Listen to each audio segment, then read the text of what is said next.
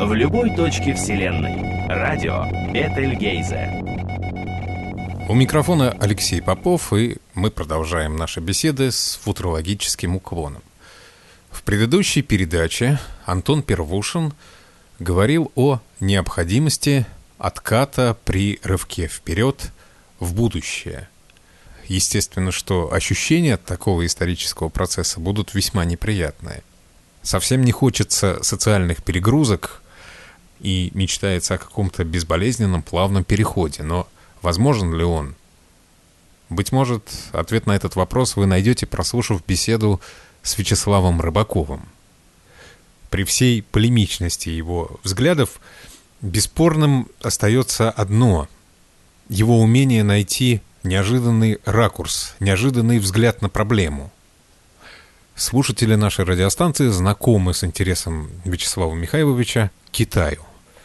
И именно погружаясь в китайскую историю, разбирая неторопливое развитие древних социальных отношений в Поднебесной, Вячеслав Рыбаков, как ему кажется, нашел общественную модель, которая вполне бы пригодилась и светлому будущему. Вячеслав Михайлович, неоднократно и у нас в эфире, и в печати вы говорили о том, что невозможно существование цивилизации без выработанного представления о притягательном будущем. Да, это в какой-то момент до меня вдруг дошло, и я стал очень удивляться, что э, это не всем кажется очевидным. Ага. Потому что про свою жизнь каждый человек это прекрасно понимает. И мы прекрасно знаем, как э, опускаются руки у людей, как прожигают жизни, э, гибнут совершенно от наркомании или алкоголизма, или просто бог знает от каких извращений. Люди, которые вдруг перестали понимать, что у них есть интересное для них завтра. Но про маломальски обширные человеческие общности, коллективы, такие как, скажем, вот семья, нация, какая-то этническая общность, государство многонациональное, тем более. Мы почему-то это отрицаем, и не только не понимаем, а даже отрицаем насильственно, потому что зачастую всякое упоминание о том, что большой человеческий коллектив должен иметь положительную перспективу для того, чтобы быть жизнеспособным просто-напросто, встречается в штыки. Да нет, каждый должен быть сам по себе, у каждого своя мечта, каждый ставит свои жизненные цели, а в целом просто вот так вот, как бы атомы э, в сосуде все вертится, а получится всем хорошо, потому что каждый будет делать для себя хорошо. И когда-то э, я для себя сформулировал такую четкую, как бы афористическую мысль, что только общая цель порождает сотрудничество, а одинаковые цели порождают только конкуренцию. И вот баланс между общей целью и одинаковыми целями – это есть э, одна из важнейших задач которые достигаются только культурой. Не насильственно, не принудительно, не законодательно, только э, вырабатываемыми культурой, э, традиционными, устоявшимися и, естественно, развивающимися, как развивается культура, представлениями о том, чего мы вместе хотим и чего мы вместе не хотим. Вот, э, вот примерно так можно уточнить тот тезис, который вы сейчас э, произнесли, да. Да, я вот об этом не устаю долбить и э, не всегда, мягко говоря, встречаю понимание. Да, очень часто вот как раз приходится читать, да вы и сами это замечали в откликах на ваши работы, что Рыбаков честный, неравнодушный, да, Рыбаков э, досконально подходящий к проблеме, но очень часто встречается... Но согласиться но. с ним нельзя. Да, согласиться с ним нельзя. Да.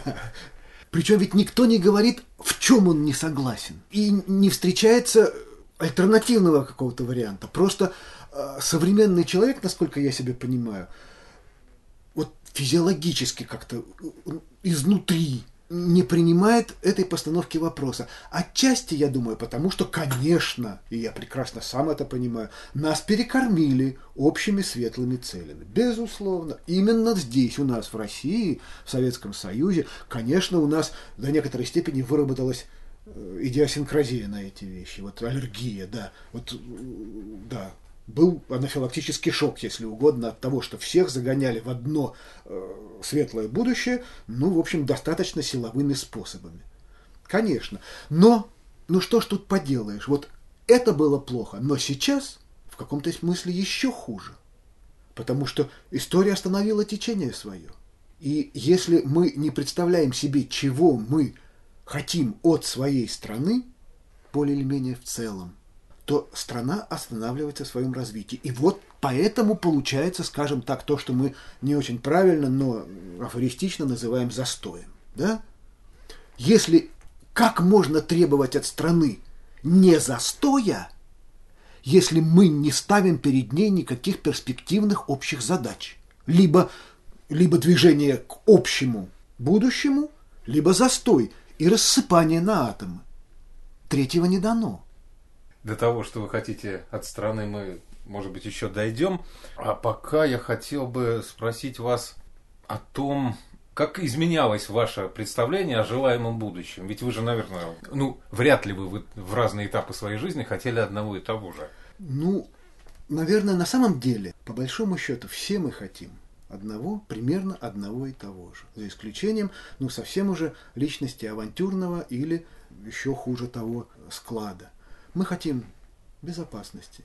Мы хотим интересной, желанной работы. Мы хотим, чтобы нас уважали и хотим иметь кого уважать. В общем, люди выходят из э, процесса первичной социализации, в, так сказать, выходя из раннего детства в отрочество, в общем, представляя себе идеальное свое состояние, где-то очень одинаково. Вы понимаете, в зависимости от возраста, наверное, не представления меняются, а разные грани одного и того же представления высвечиваются. Когда я был очень молод, я с ужасом думал о том, что в 2000 году мне будет 48 лет, потому что в это время уж точно начнем летать в космос, а 48-летнего старика, конечно, в космос уже пускать по здоровью не будут. Вот так вот, такие вот были представления о будущем. Это где-то какие-то, вот я не знаю, средние и старшие классы школы. Потом, конечно же, как э, всякий э, молодой человек 70-х, сам не знаю откуда, вот нельзя было социализироваться и интегрироваться в интеллигентную среду в ту пору иначе, чем становясь более или менее сознательным антисоветчиком. Я не знаю, откуда на меня это надуло, но я уже э, на третьем, на четвертом курсе писал, ну вот скажем, э, 75-й год, это пятый курс, да, вот только вышел Э, фильм «Звезда пленительного счастья» на экраны. Я посмотрел его в ноябре 75 года по свежаку, и не, он меня потряс, и я не успел до дому доехать, как уже был готов стих, в котором первая строфа такая «И на обломках самовластия звезда пленительного счастья пластается глуха, горда, уверена, что навсегда. Анахроничной и никчемной секиры бабушки своей стократным опытом ученый стократ плачевней серп точеный стрижет головы с поникших шей и так далее. А откуда у двадцатилетнего пацана, который ни баланда не хлебал, ни пороху не нюхал, вот это вот бодяга в мозгах?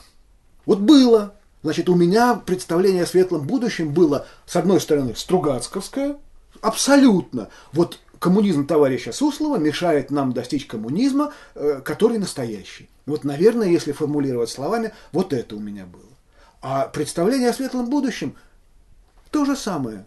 Интересная работа, славные, добрые товарищи, отсутствие насилия, отсутствие стрельбы, отсутствие войны, отсутствие наркотиков. А не, не, не, не, не. Реальные тенденции оказались совершенно иными. И в 80-х годах, конечно, когда вот пошла перестройка и нам стали обещать светлое капиталистическое будущее, и на какой-то момент значительную часть народа искренне убедили в том, что вот стоит только э, покончить с номенклатурой и диктатурой, и все расцветет. А вас убедили? Вы знаете, на какой-то момент я поверил. Ну, по молодости лет, наверное.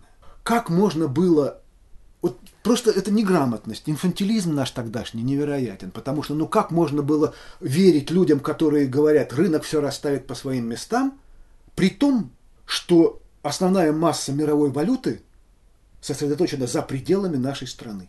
Любой человек с малым-мальским экономическим образованием на раз сказал бы, тогда у нас все просто купят, и мы останемся ни с чем. Но мы слушали Гайдара, который обещал нам изобилие. Идиоты. Просто идиоты.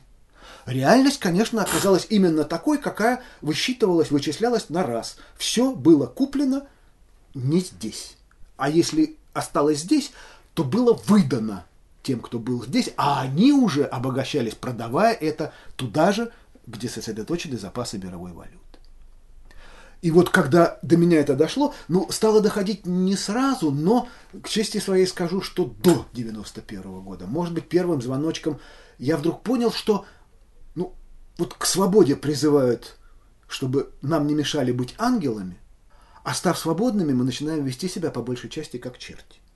И вот, наверное, карабахские первые сотрясения 87 года для меня были достаточно ощутимыми в том смысле, что я перестал надеяться на вот эту немедленную свободу, которую нам обещали, потому что люди э, не такие, как нам было обещано. Ну и теперь я уже человек достаточно пожилой, э, светлого будущего явно не увижу – и мои претензии к нему э, стали, опять помяну своего родного Конфуция, э, достаточно умеренными. В последней своей монографии, научной, которую я сейчас э, закончил, и вот в будущем году, вероятно, буду тоже пробовать подать на издательский грант и опубликовать, я не побоялся сравнить конфуцианские представления о идеальном состоянии общества с миром полудня Стругацких утопии, казалось бы, ну совершенно не похожие друг, диаметрально противоположные. Конфуцианский консервативный мир и это устремленное в будущее идеальное общество Стругацких. Но психологически они для каждого индивидуального человека очень мало отличаются мотивационно, мало отличаются по отношению людей друг к другу. И, наверное, вот это, это представление о человеке, который живет долгом, которого нельзя сбить с пути корыстью, которому интересно выполнять свои обязанности, и он выполняет их творчески и увлеченно, и 24 часа в сутки, это единственное, что можно противопоставить просто по самой природе человека тому его состоянию, когда э, во главу угла поставлено просто непосредственное, прямое, немедленное самоутверждение то, что сейчас современная цивилизация говорит, что вот единственно правильный путь. А оно, естественно, в чем выражается? В быту, в, так сказать, вот на бытовом уровне. Это иступленное бытовое насилие, и мы наблюдаем его рост по всему миру. И ненасытное стяжание, и мы наблюдаем в последние 15-20 лет эту тенденцию тоже по всему миру. Вот, видимо, два крупных типа психологического склада. Это вот конфуцианско-стругацковский, если можно так сказать, и реальный. Конфуцианская утопия, в отличие от жутких европейских утопий, где все было переделано, перекурочено и, и, и совершалось, в общем, из-под палки. Конфуцианская утопия, она э, очень приземленная. И когда почитаешь вот э, конфуцианские трактаты, видно, что на самом деле дальше, чем доверие между друзьями, ухоженные старики и сытые дети под присмотром, социальные претензии не шли. А главной социальной претензией был благородный управленец, благодаря деятельности которого вот эта вот приземленная утопия и вырастает, регулируется из неупорядоченного мира, который э, является сущим миром, находящимся перед нашими глазами. Вот, может быть, так сказать, в последние десятилетия своей жизни мои претензии к светлому будущему э, сведутся вот к такому вот, к тому, что все-таки прогресс – это не увеличение, а уменьшение зазора между бедными и богатыми. К тому, что прогресс – это не увеличение бездумной индивидуальной свободы – а увеличение творческой свободы, которая отнюдь не мешает другим жить, не затрудняет их жизнь, не травмирует их, а, а увеличивает качество жизни. Вот, наверное, вот, вот так примерно. Ну, вот в своей недавней работе вы как раз противопоставляете китайскую модель конфуцианскую и то, что для многих являлось вдохновением, и, по счастью, реализовано не полностью, это утопии европейских утопистов, к которым вы причисляете не только Компанеллу Мора, но и Аристотеля с Платоном. Ну и ограничимся этими да. именами, потому что самое, самое, конечно, вот основополагающая утопия, самая ужасная и самая исходная, это государство Платонова. Говорят даже, что вот все остальные европейские утопии – это комментарии к Платону. Угу. Была Но такая реплика, да. У нас в культуре сложилось представление об утопии как о чем-то хорошем, светлом, да. замечательном. Да. В то же время, если кто-нибудь даст себе труд прочитать э, работы великих утопистов, у него волосы встанут дыбом. Ну, подробно разбирать Платона Мора Кампанеллу, наверное, на слух не очень э, удобно, да. потому что э, потому что ограничиваться общими словами, что они жуткие, там все совершается по воле начальства, это, в общем, избито. А ци- приводить цитаты, которые совершенно поразительные, э, Кампанелла пишет про своих э, этих жителей города Солнца. Также часто моют они тело свое по указанию врача и начальника. И вот такими примерами можно просто полнить их. Там ничего другого нет, там ничего, там ничего не совершается, кроме как по приказанию врача и начальника или какого-нибудь там домоправителя, начальника округа. Вот некоторое развенчание или, во всяком случае, критический разбор того, что нам, в общем, не, не очень-то разбираясь в том, как на самом деле обстоит дело, предлагалось в качестве рецептов исправления существующего общества, а ведь нам говорили, что э, вот Мор, Компанелло, это все предшественники научного коммунизма. Uh-huh. Вот же мы как впервые знакомились с этими текстами, вот какова была их характеристика. А вот из этого это направление европейской мысли и привело к высшей стадии развития научному коммунизму. И марксизму, ленинизму. Ну, научный коммунизм это да, оттуда да. и вылезает, да. Один из источников да. И составных частей. Да, три источника, три составные части. Да. Вот. Значит, э, для того, чтобы найти, где выход, надо сначала разобраться, где в течение многих и многих лет у нас болталась нарисованная на стене дверь. И мы в эту дверь пытались раз за разом выйти, и раз за разом, не только мы в России, вообще европейская цивилизация раз за разом набивала крышки, начиная с крестьянской войны в Германии, начиная с Кальвина и так далее. Ну, потом, соответственно, все по нарастающей, потому что степени насилия массового возрастали, потому что технический прогресс. Вот когда кричат утопии это плохо, это значит человек ударился об нарисованную дверь, встал около нее и заплакал. А на самом деле в этой комнате уже ни кушать нечего, ни дышать нечем. В общем, клопы. И выйти из нее надо. А для этого надо попробовать найти, где настоящая дверь. Вот если двери не оказывается, если ее в итоге не окажется, на человечестве можно ставить крест. Но для того, чтобы попытаться эту дверь найти, надо, наконец, отдать себе отчет, что там, где мы ее видели в течение нескольких поколений, есть только это нарисованный очаг, как у папы Карла, но за ним нет дверцы и нет золотого ключика, а дверь где-то в другом месте. Человек очень консервативное живое существо. В конце концов, в нем 90% биологии. И я не уверен, что если мы научимся вторгаться в эту биологию, мы его улучшим. Потому что, конечно же, заказывать музыку будут те, кому понадобятся безропотные солдаты, нерассуждающие избиратели и дрессированные ученые. Ученый может быть дрессирован? Конечно. От сих до сих. Тут я изобретаю, а тут я голосую, как велено, где чип поставлен. Ведь в конце концов все, все информация, не надо даже электроды в мозг совать. Достаточно только вставить информационные чипы и э, создавать определенную картину мира. И все, самый умный человек, если он информирован должным образом, будет вести себя абсолютно свободно и, тем не менее, абсолютно запрограммирован. Человек программируется информацией. И на самом деле парадокс в том, что чем более человек умный, тем более жестко он информацией программируется, потому что он ее фильтрует, отсеивает, переживает ее – вот это светлое будущее отнюдь не светлое. И вот если мы не найдем выхода, мы окажемся в нем. Вы сравниваете это состояние европейской цивилизации, сравниваете или противопоставляете тому, что было в конфуцианском Китае.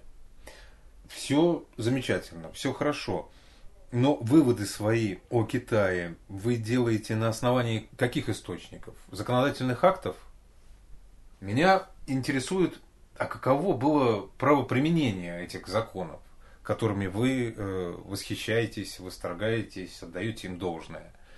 Живя в России, привыкаешь к тому, что законы не исполняются. Ну, конечно. Значит, во-первых, я отнюдь не идеализирую китайскую цивилизацию. Ошибка было бы думать так, что я вот это бегаю с танским кодексом своим по улицам и кричу «вот как надо». Нет. Понятно, что так не надо. Что возвращение к прошлому невозможно что консерватизм китайской цивилизации в значительной степени обусловленный конфуцианством, это тоже не панацея и э, в определенных ситуациях, скажем, в ситуации демографического или экологического кризиса, он оказывается абсолютно беспомощным. И так далее, и так далее, и так далее. Я сравниваю европейские утопии и конфуцианскую утопию сейчас только по одному единственному параметру. За остальные я не брался бы даже просто говорить, потому что я э, и не специалист, и даже не думал всерьез на эту тему, и источников не, не читал на эту тему. Только по одному параметру. Э, сравнительная эффективность бюрократии, обусловленная тем, что в европейских утопиях, а следовательно в европейском образе светлого будущего, вообще не было предусмотрено бюрократа, управленца, его идеального образа и системы его специфических ценностей и мотиваций. И конфуцианскую утопию, где наоборот очень мало уделено внимания тем, как нужно стоять, как нужно распределять э, зерно, как нужно отменить деньги, как нужно вылавливать преступников, как нужно расставлять люльки во время коллективных трапез. Но зато очень подробно, подробнее всего проработан образ идеального управленца, чем он руководствуется, чем он живет, ради чего он трудится – и как он вообще э, ведет себя в быту. И на опыте просто преемственности цивилизаций, не на источниках, даже уже не на книгах, просто наблюдая воочию преемственность и устойчивость китайской цивилизации и те успехи, которые она демонстрирует сейчас, и вот это вот судорожное развитие европейской цивилизации, ну и нашей в особенности, потому что мы особое положение занимаем. Мы европейская цивилизация, но европейская культура наложилась у нас на э, гораздо более коллективистское и э, государственно управляемое э, состояние общества. И вот эти вот два параметра так заискрили, что дали вот эти э, поразительные вспышки в 20-м, да и не только в 20 Да не только в 20 веке. Я да, думаю, что да, можно да, да, с 18-го начинать. Да, да, да, да. Вот. Вот за что я могу говорить более или менее ответственно и квалифицированно. Не в последнюю очередь благодаря тому, что у китайского управленца маячил перед носом его светлый идеальный образ, и с другой стороны, благодаря тому, что все законы, которые на протяжении полутора тысяч лет – существовали, уголовные законы существовали в Китае, специально для чиновников разработанные, поддерживали этот светлый образ и отсекали правоприменительной практикой с тем или иным успехом, естественно. Все, что не укладывалось в этот идеальный образ. Мы видим, насколько преемственна китайская цивилизация, насколько она, в общем, адаптивна и выкарабкивается из страшных провалов достаточно быстро и с показательным успехом, я бы не побоялся этих слов. Я не знаю, как достаточно быстро. Может быть, по китайским меркам и быстро. Но если это сравнивать с судорожной европейской цивилизацией, то это растягивается на века. Ну, скоро только кошки родятся, как известно, да? А с другой стороны, вспомните, каким был Китай – каких-то полвека назад этот большой скачок, это чудовищная культурная революция, избиение интеллигенции, лагеря. Да, и, и анекдоты, которые ходили. И по анекдоты, да, да, да. Да, и по поводу того, как мы будем с ними воевать, дескать, тут, тут 10 миллионов пустим, тут 10 миллионов пустим, а танк посредине пойдет, да. Дуля, все, прошло каких-то... Вот, когда начались реформы Дан Сяопина? Практически одновременно с реформой Горбачева. Да. И вот посмотрим на результат. По-моему, красноречиво. Горбачев получил более или менее в пристойном состоянии да. страну, а Дэн Сяопин получил страну в катастрофе. И тем не менее, мы так и телепаемся в той же яме, в общем, с переменным успехом. А Китай посылает на Луну луноход, по-моему, ровно шестиколесный, так как наш был полвека назад. Ну, если бы китайцы при этом придумали еще какой-то новый, более хитрый луноход, было бы еще лучше. Пока же они повторяют все то, что сделали мы да, и американцы. Да, и я вот говорил об этом. Это, безусловно, уже чуть ли не в гены вошедшее за века, последствия консерватизма конфуцианской цивилизации. Гениальное копирование и э, пониженная эвристическая способность. Но, во-первых, это, э, а ведь было... это ненадолго. Бумага, порох, компас, все это мы помним. А ведь и было, оно же как возникло откуда-то, это не было копированием. Ни, ни бумага, ни порох, ни ракеты, ни механические часы. Да. Что-то да. этому способствовало, потом это куда-то исчезло. Незачем было что-то придумывать. Вот незачем. Такое впечатление, что вот все, что нужно для этой жизни, для жизни внутри этого культурного проекта, уже оказалось придуманным. Вот примерно так, если в двух словах. А с другой стороны, вот порох... То есть, называю, как, как, как в анекдоте, да, слушайте вашу дубинушку и не выпендривайтесь. Ну, дубинушку, дубинушку. Между прочим, китайцы придумали не только порох. Самая гениальная придумка древних китайцев – тачка на колесе. Но порох, бумага, тра-та-та. Вот очень хороший пример. На нем видны и плюсы, и минусы, как вот просто в капле воды. Наверное, знаете вы морские плавания Джанхэ uh-huh. в начале Минской династии. За 70, за 60 лет до Колумба Китай вышел в океаны. Как вышел? Это был государственный проект примерно значимости, как э, космическая лунная, скажем, программа СССР или США. Работала вся страна. Значит, поплыли. Корабли в Европе так, корабли такого размера научились строить только в конце XIX века. Как это было все продумано?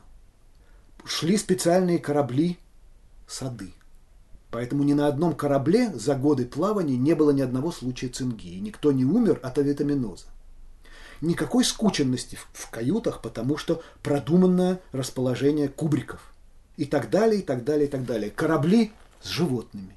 Корабли – огороды. Корабли – боевые, если что понадобится привести Цейлон. И вы понимаете, людям было плавать одно удовольствие по сравнению с тем, что вытворялось на тесных каравеллах Колумба, Васко де Гамы и прочих покорителей Мирового океана и, век спустя. Да, и тем не менее. Сейчас, сейчас я договорю.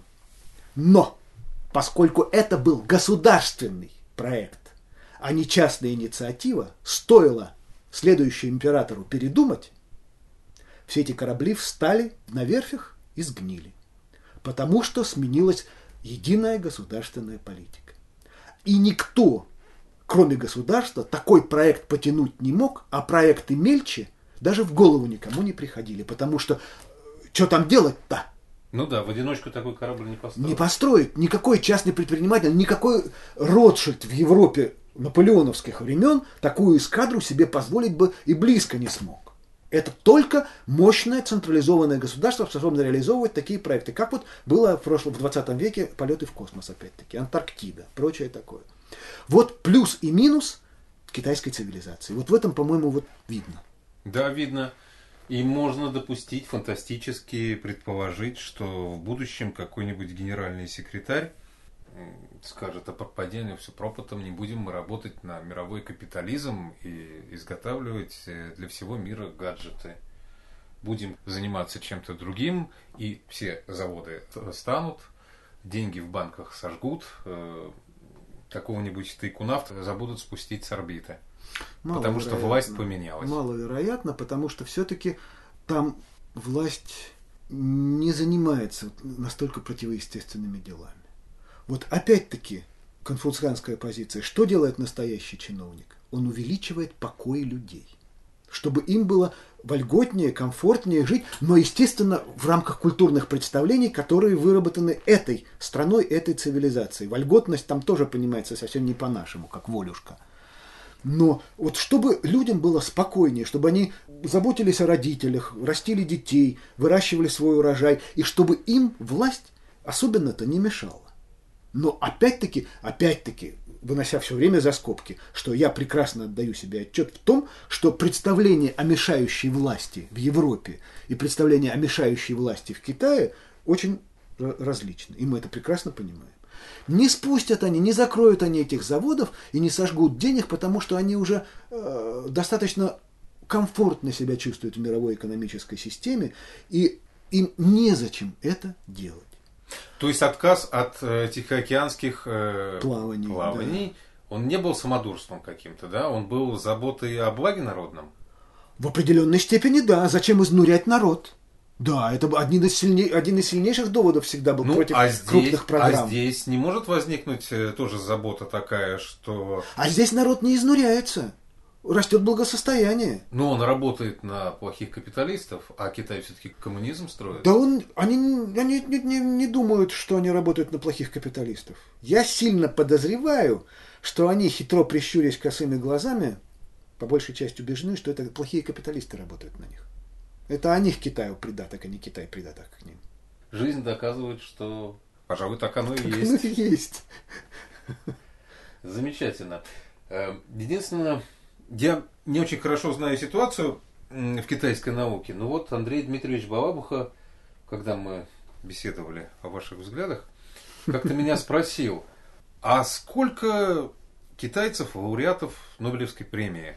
Не тех, которые китайцы по происхождению, а тех, которые жители Китайской Народной Республики. Я не смог вспомнить ни одного. При том, что капиталистический мир их придаток, получается, что во главе этого мира стоят люди, которые не могут предложить что-то новое. Ну, во-первых, после того, как Обаме дали Нобелевскую премию мира... Мы не берем при... Нобелевскую премию мира. Они все все-таки Нобелевские. Просто Нобель... премии мира – это вот уже самый гротескный, пародийный ну, вариант. Нобель-то ее вообще не учреждал. Но все Нобелевские премии, они, конечно, в высокой степени все же политизированы. При прочих равных ее всегда получит американец. Во-вторых, мы видим, что э, Нобелевские премии вот сейчас вручаются за открытие 20, 30, 40 летней давности. По свежаку за прошлый год Нобелевскую премию я не слежу, в общем, так тщательно, но судя по всему, за прошлый год премию никто не получал. Вот утром в газете, вечером в куплете, да? Давайте-ка вспомним Китай 20-30 лет назад. Но есть другие премии. У нас вот Перельман получил. Как там с китайскими математиками? Не знаю. Они выкарабкиваются из такой глубокой ямы, в которой сидели, в общем, где-то с середины XIX века, по большому счету то есть полтора века судорог. Это немало, даже по китайским масштабам. Обычно династийные циклы, переходы от династии к династии там длились короче. И я думаю, что этот длительный период, конечно, это отчасти следствие европейской цивилизационной присадки. Коммунизм, рационализм, наука, вот все вот это вот должно было там перевариться как-то. Поэтому не надо требовать от человека, который только что отбросил костыли, победы на стометровках это, наверное, не вполне тактично. Во-вторых, или даже уже в-третьих, мы уже говорили, что да, у китайской цивилизации эвристические способности на протяжении многих сотен лет были принесены в жертву стабильности. Потому что сам регион по своей экологии, по своим производящим способностям и по, кстати, громадной численности населения, очень быстро выраставший, как только прекращались какие-нибудь стихийные бедствия или гражданские войны два-три поколения, и регион фактически уже при самом рачительном хозяйствовании не может прокормить столько народу. Поэтому э, выработалась, наверное, вот я себе так представляю, выработалась некоторая боязнь любого нововведения, потому что не дай бог, вот как врача, не повреди. Вот у нас наоборот, а, давай кукурузу, а, давай капитализм, не продумав ничего, повредим, ничего, там хрен с ним. Вот у китайца не повреди лучше пусть будет как есть, чем вдруг, не дай бог, в погоне за улучшением получим ухудшение. Ненадолго прервемся. Далеко, далеко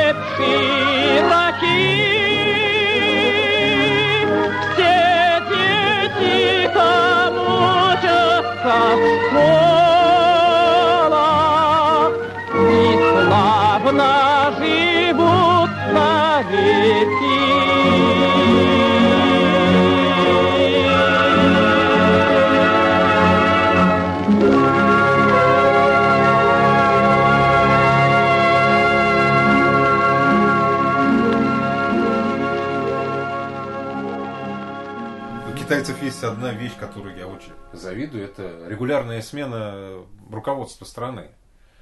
Смена генеральных секретарей. Каким бы он ни был замечательным, он все равно будет через 10 лет сменен. Да, да. Китайцы, наученные маоизмом, выстрадали эту идею и ее успешно применяют.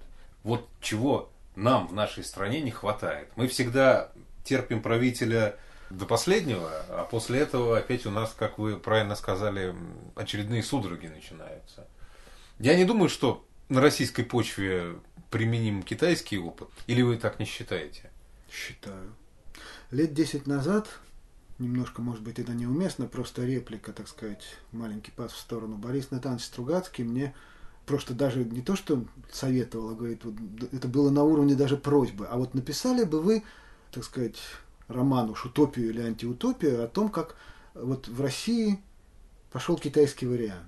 И я еще тогда сказал, что я не представляю себе этого. Тогда, 10 лет назад, я еще не очень понимал, почему я себе этого не представляю. Это было скорее ощущение. Вот теперь я представляю. И я отчетливо понимаю, откуда кадровый голод у нас в России. И почему не на кого заменить. Вот про вытравливание ярких фигур – это все политическая очень э, позиция, оценочная. А на самом деле реально все время неким заменить. Коней на переправе не меняют. И действительно смотришь вот вокруг э, наших нынешних руководителей, ну, 5-7 человек, которому э, высшая власть может доверить какое-то ответственное получение, а, поручение. А дальше Бог его знает. Один вынырнул утоп, другой вынырнул утоп. И в то же время китайцы могут себе позволить менять генеральных секретарей вот так вот раз в 10 лет, Потому что конфуцианский управленец в течение двух тысяч лет был воспитан, и там хватает добросовестных управленцев, при том, что люди не ангелы, и никакая религия, никакая философия не может человека сделать иным, чем он есть. Хватает там И тем не менее, вот этот вот идеальный образ управленца дает ориентир, и он престижен. Он интегрирован в систему ценностей общества. Да. А у нас такого нет. Это все замечательно, и ориентир, и идеал управленца, но там ведь такая грызня идет подковерная, закулисная. Там ставки, наверное, настолько высоки, там такие битвы между кланами, которые борются за будущего кандидата, за будущего Это всегда в. Китайской империи было. Это одно другому совершенно не мешает и даже не является, одно не исключает другого. Это, это нормальные э, разные стороны одного и того же процесса. Кланы борются, и разные политические программы могут даже бороться. Хотя, наверное, борьба кланов куда более ожесточенна, чем борьба политических программ. Но при этом любой клан, проводя своих ставленников, имеет в кадровом ресурсе людей добросовестных. Победил этот клан, у него 150 людей, которых можно безбоязненно назначить губернаторами и э, мэрами городов. А у нас побеждает клан, и там три человека в запасе, а остальные все надо откуда-то из Народного фронта выковыривать, принюхиваться к нему. Откуда ты? Взял за шкирку. Не, плохой, выкинул. Я не думаю, что Народный фронт то место, откуда можно кого-то выговорить. Просто никто не создает систему, при которой эти кадры бы могли возникнуть. Нету физического пространства, теплицы то я не, не знаю, или поля, где бы все это могло произрастать. Я не знаю, у китайцев тоже нет такой системы, нет такого поля. Где Вы же оно? только Нет. что сказали, что э, столетиями выработанная Оно система. существует только в ментальности. Нигде нет колхоза светлый путь, где выращивали бы специально за какой-то загородкой хороших управленцев. Они воспитываются только господствующей системой ценностей в обществе. Понятно. Китайскую систему нам Не, все равно не перенять, не, нет, не не перенять, перенять. не привить. За, Мы- за 100 лет, даже за сто лет такое не делается, тем более за 10. Да и никто не будет ставить себе целью. Да. А если кто-то поставит, тут же э, налетит плюрализм и скажет, э, кровавый режим э, кует тоталитарную систему. Это тоже будет. Возвращаясь к тому, с чего мы нашу, на- Да. нашу сегодняшнюю беседу начали. Какое будущее для своей страны вы тогда в данном случае видите? Китайская модель интересна, замечательна, Она художественно Она выстроена. поучительна. Она, по крайней мере, дает некоторый э, вот область в нашей комнатке, где можно поискать дверь.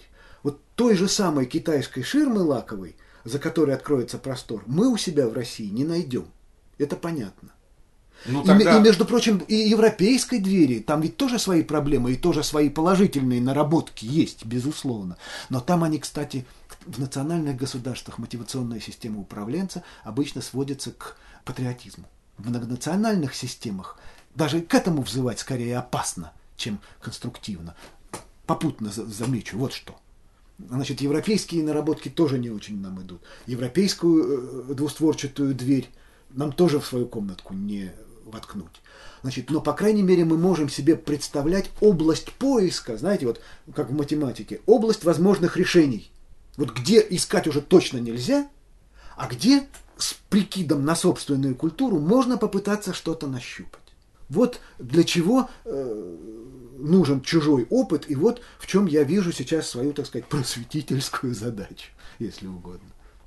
Мы живем сейчас, ну, не знаю, по теме это или нет, но я не могу об этом не попробовать сказать, почему сейчас настолько еще усугублено у нас положение, если уж мы о России. Это не имеет никакого отношения к Китаю, хотя, если долго разговаривать, можно нащупать тоже параллели, но сейчас не об этом речь. Дело в том, что, в общем, вот после последней судороги возник мир, в котором мы живем, и он изначально возник как результат вопиющей несправедливости. Вы имеете в виду 90-е годы? Да. да? Сейчас я попробую это э, пояснить, хотя, наверное, эмоционально кто так вот чувствует, тот э, сразу согласится, кто не чувствует, тот, может быть, сразу встанет на дыбы, на рога. Но требовать от людей сейчас честности, чистоплотности в делах, какого-то здорового бескорыстия, вернее, здоровой корыстности, которая реализуется только упорным трудом, да? Просто, ну, безнравственно после того, как вот был произведен этот чудовищный хаб, и он оказался справедливым. Я понимаю, что его нельзя отменить, потому что это, наверное, совсем э, будет худой сценарий. То, что создавалось в течение нескольких десятилетий, иступленным, отчасти насильственным, отчасти кровавым, но отчасти и необычайно увлеченным трудом всего народа, вдруг оказалось священной частной собственностью немногих, и с этим ничего нельзя поделать. А после этого говорят, а вот вы больше так не поступайте. Вот вы будьте честными, будьте патриотами. Путин нам говорит, патриотизм, патриотизм. Я сам знаю, что патриотизм. А что такое патриотизм? Когда у народа не было в истории человечества такого избиения среднего класса, какое было произведено в 90-х годах. Того самого, я иначе скажу, даже не просто среднего класса, это ничего не значит, того самого креативного класса, о котором сейчас так модно говорить, который действительно был креативным. Не желчью исходил, как нынешний якобы креативный класс, а создавал. Создавал луноходы, создавал лекарства, создавал литературу, создавал великий кинематограф. Вот этот креативный класс позднего Советского Союза был уничтожен или выдворен из страны экономическими, а то и политическими способами. И после этого говорить, все, ребята, все, а теперь шабаш, вот мы это переделили, вот мы над Шариковым смеялись так долго, так долго с его знаменитой фразой э, Взять отобрать и поделить. и поделить. А сами не поднялись ничего выше чисто бандитского, ровно так же отобрать, но, но поделить не просто поделить, а поделить между немногих своих. И теперь вот, вот что хочешь, то и делай. При слове совесть всех только хохот берет. Какая совесть, когда я вижу, что происходит, кто вертит всем, что происходит? Какая там честность, когда я вижу э, ей цену? Вот весь социальный строй, внутри которого мы живем, возник как результат грабежа всего народа. И чего после этого можно требовать от народа? А от него все равно надо требовать, потому что страна стоит на нем. И вся экономика вертится на нем. А, гастарбайтеры, народу не хватает. Да кто же будет работать после этого? Мы же привыкли в своей стране, что экономическое равенство. Смешно, но была общенародная собственность на средства производства. Это как бы миф, да, говорят. Вот даже, ведь, да, бывают такие денационализации экономики. Но это выкуп, это надо платить. А у нас специально было придуман термин разгосударствление, чтобы не, даже не произносить этого термина денационализация. А что такое разгосударствление? Это хаб. Вот возьми-ка и, и, и владей, и стриги купоны. Мы привыкли к равенству. И вот это вот дивиденды с общенародной собственности, они, кстати сказать, в косвенной форме это равенство демонстрировали. Вот 3 копейки на троллейбус, 5 копеек на автобус – это заниженные цены но они были равны и для последнего работяги за булдыги, и для министра, если бы ему пришла блажь в голову проехаться на автобусе, и тот, и другой платили бы 5 копеек. Это значит, дивиденды с общенародной собственности в равной степени получали все члены общества. Мы привыкли к равенству. Сначала в общине, потом при социализме, а теперь говорят миллионеры. А у нас-то в голове что? Если миллионеры, то все должны быть миллионерами, потому что равенство – и тогда ради обычной зарплаты работать не хочет никто теперь уже. 30 тысяч, 40 тысяч, 70 тысяч надбавь. Палец о палец не ударит. Потому что единственный достойный человек образ жизни – это образ жизни с яхтами, с бассейнами, с э, виллами на Лазурном берегу. Это же мы, русские люди. У нас у всех должно было это быть. А это невозможно. И поэтому вот этот стимул, вот, труда, вот китаец, пятак к пятаку он складывает, он зарабатывает. Если он заработал 3 юаня в день, это удачный день. 5 юаней еще лучше. Но курочка по зернышку. У нас совершенно... И раньше это было не особенно в чести. А сейчас я никогда не заработаю на виллу на Лазурном берегу. Может сказать о себе 99% населения страны. А следовательно, работать вообще не для чего. Ну, также и Средний житель Германии никогда не заработает себе на виллу. На Его это не травмирует? Нет, абсолютно. Потому что они никогда не думали, что э, у всех должна быть вилла на, разум, на Лазурном берегу. Эти люди никогда не мыслили себя равными. Да, они стремились к равенству и братство, равенство, тра-та-та-та-та, сокращение доходов, хотя мы видим, что сейчас мир пошел опять после, э, так сказать, конца социализма, когда на, уже можно не прикидываться и не строить демонстративное общество всеобщего благосостояния, в большей или меньшей степени во всех странах опять пошла поляризация, как в конце XIX века. И вот в Испании даже просто открытым текстом, насколько я помню, было заявлено недавно, что эра общего процветания кончилась. И поэтому привыкший бороться за равенство, но жить в неравенстве европеец не настолько травмирован неравенством, как россиянин. У нас отстригли систему стимулов вообще. А потом говорят, а теперь, ребята, давайте напряжемся, засучим рукава. Хо-хо-хо. Вы уже упомянули о патриотизме. Так много становится пустых, неподкрепленных ничем разглагольствований о любви к Отечеству, об особости пути России, о духовных, нравственных опорах. Скрепах. Да, скрепах. Да, раз есть духовные скрепы, наверное, должен быть и духовный степлер. Или там... И мы даже знаем, как его зовут. Да. Вас ведь э, критики обвиняют в том, что вы патриот, почвенник, да, мои последние романы, некоторые, э, я в сети ловил отзывы, называются националистическими лупками. Ага. И, и тем не менее, насколько я понял, вас тоже это политическое словословие раздражает?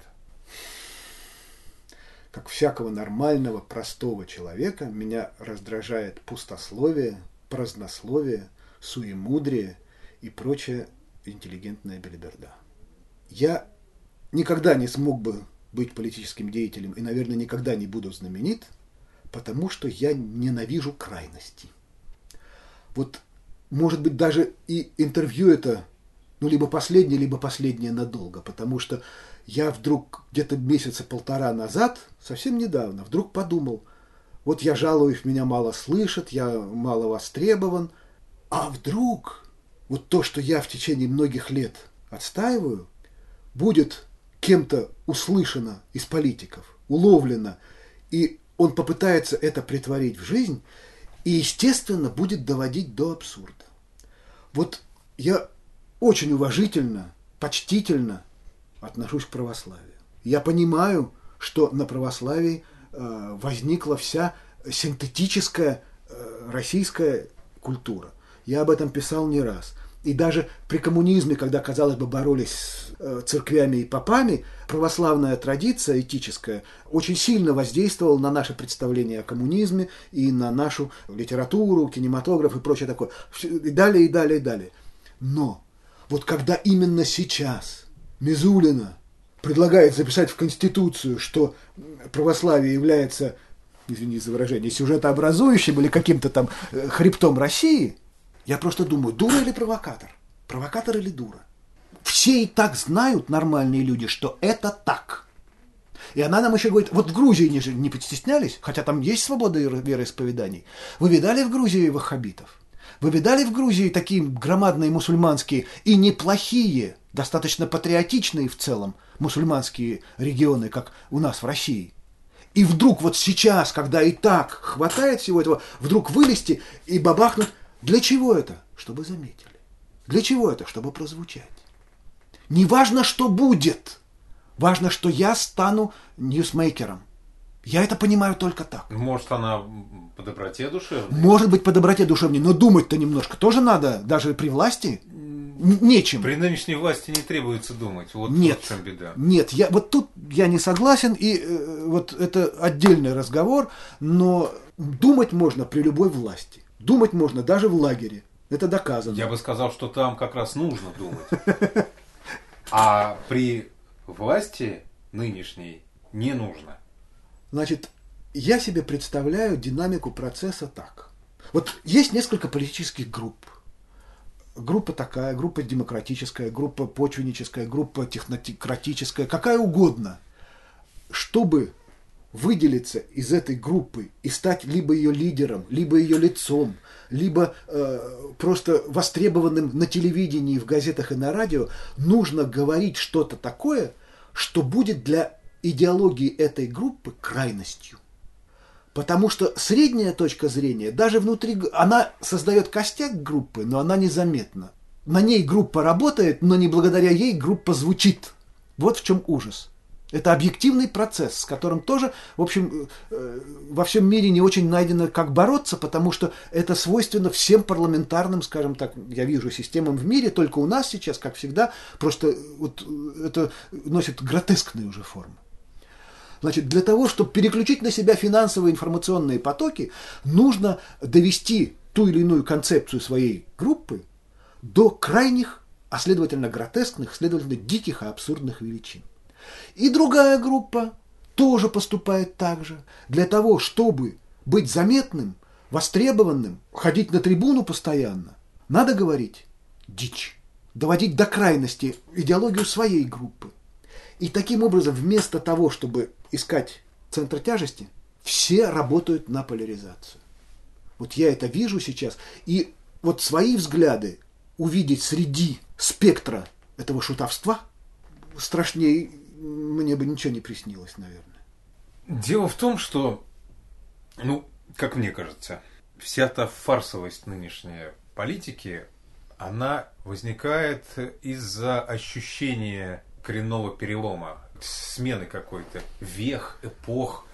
Понятно, что к чему-то все это движется. Катится ли в пропасть или в горку карабкается, я не знаю пытаются сопротивляться, задержаться на этой поверхности, не скатиться с нее. Поэтому и выступают с дичайшими заявлениями. И, пожалуй, да, вы правы, заявить надо громко, и они просто стараются друг друга перещеголять. А я вот и, и еще... Да, да. Еще круче, еще, не сказать изысканней, а жестче. Жестче.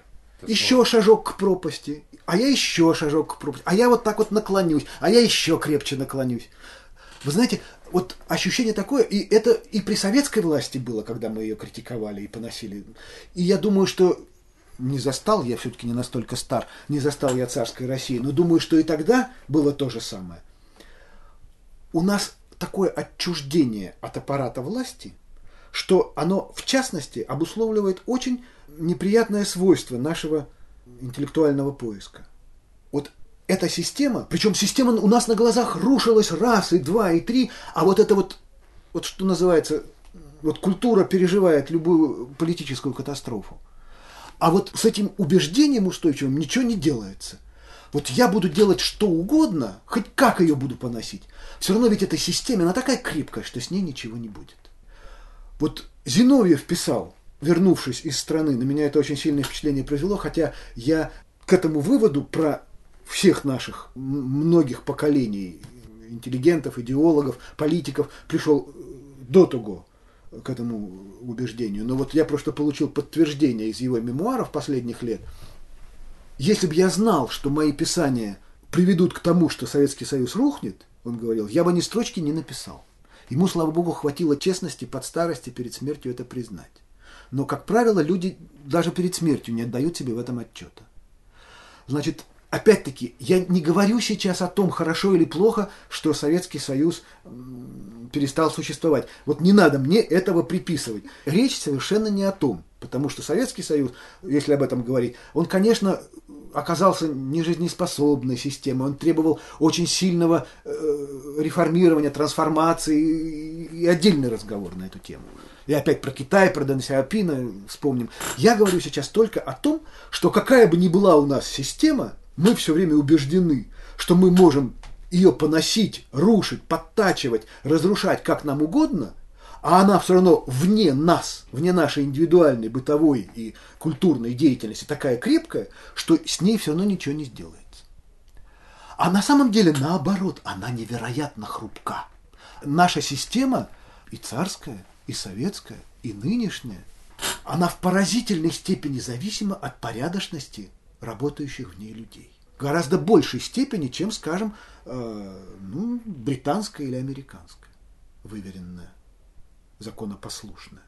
У нас, как ни крутите, идеократическое, идеологическое общество, и до сих пор оно такое, как ни странно, со всеми прибамбасами, со всеми извращениями. Идеократическое общество, в котором уничтожена совесть. Это вообще нонсенс, а мы еще как-то живем. И вот от порядочности работающих вне, в этой системе людей и вокруг нее, и, и критикующих ее людей, реформирующих ее людей, она в высокой степени зависит, она чрезвычайно уязвима. И на наших глазах именно поэтому она и валится чуть ли не каждые 20-30 лет. И мы поэтому все время спешим. Это не только сейчас. Вспомните э, царские реформы, вспомните Столыпина, вспомните, как э, э, Никита Сергеевич вот, к будущему году вспахать целину. Надо чудо. У нас нет 10 лет, как у Дэ Сяопина. Вот поэтому и то, что вы сейчас говорили, что вот э, они чувствуют, что будет подвижка, да мы все время спешим. И при большевиках надо было чудо к завтраму. И при молодых реформаторах э, через 2-3 месяца в стране начнется изобилие, вот цены подпрыгнут, а к весне уже начнется изобилие. Нам Гайдар это обещал. И сейчас то же самое. А до этого Горбачев нам обещал. А до этого Горбачев обещал, много да, чего. много чего. А до этого это э, нынешнее поколение советских людей будет жить при коммунизме. Uh-huh мы живем все время в состоянии аврала, алертности. Нам все время нужно не через 10 лет, а вот на утро. Ужас в том, что сейчас вот, вот Владимир Владимирович говорит вещи, с которыми, ну вот я вот, как бальзам на сердце, музыка, Бах, Бетховен. Я совсем согласен, что он говорит. Предложить больше нечего. Средств реализации нет. Ужас в том, что начиная, не знаю с какого времени, у нас можно только говорить. Говорить о замечательной жизни, да, которую Гайдар да. обещал. Говорить о патриотизме, о том, какие у нас славные традиции, о том, какая мы великая нация. Но только говорить. Это, я боюсь, тоже очень давняя наша российская традиция. Сказал, это значит уже сделал. Да, вера в какое-то магическое, сакральное значение произнесенного слова. Да, да.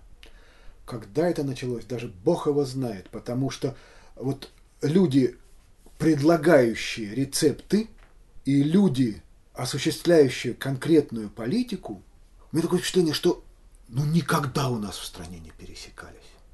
Или если пересекались, то ну, очень недодолго, очень редко и зачастую с фатальными на самом деле последствиями. Почему так происходит? Это отдельная тема, наверное. И это, это надо думать, потому что на самом деле не все так просто. Есть совершенно определенные ответы, очень простые на э, вот этот вот вековечный вопрос. Они гроша ломаного не стоят эти ответы. Они всем известны, потому что тоталитаризм, потому что кровавый режим, потому что татарская ига, потому что Иван Грозный всех э, зарубил и замучил, и, и вот э, русское быдло, оно вот только болтать, выпивать, а на самом деле вот и дальше уже начинается, вот немцы должны править, там это нормандская теория. Вот, вот на, насчет этого тоже уже напластовались за века целые тонны э, ложных воззрений.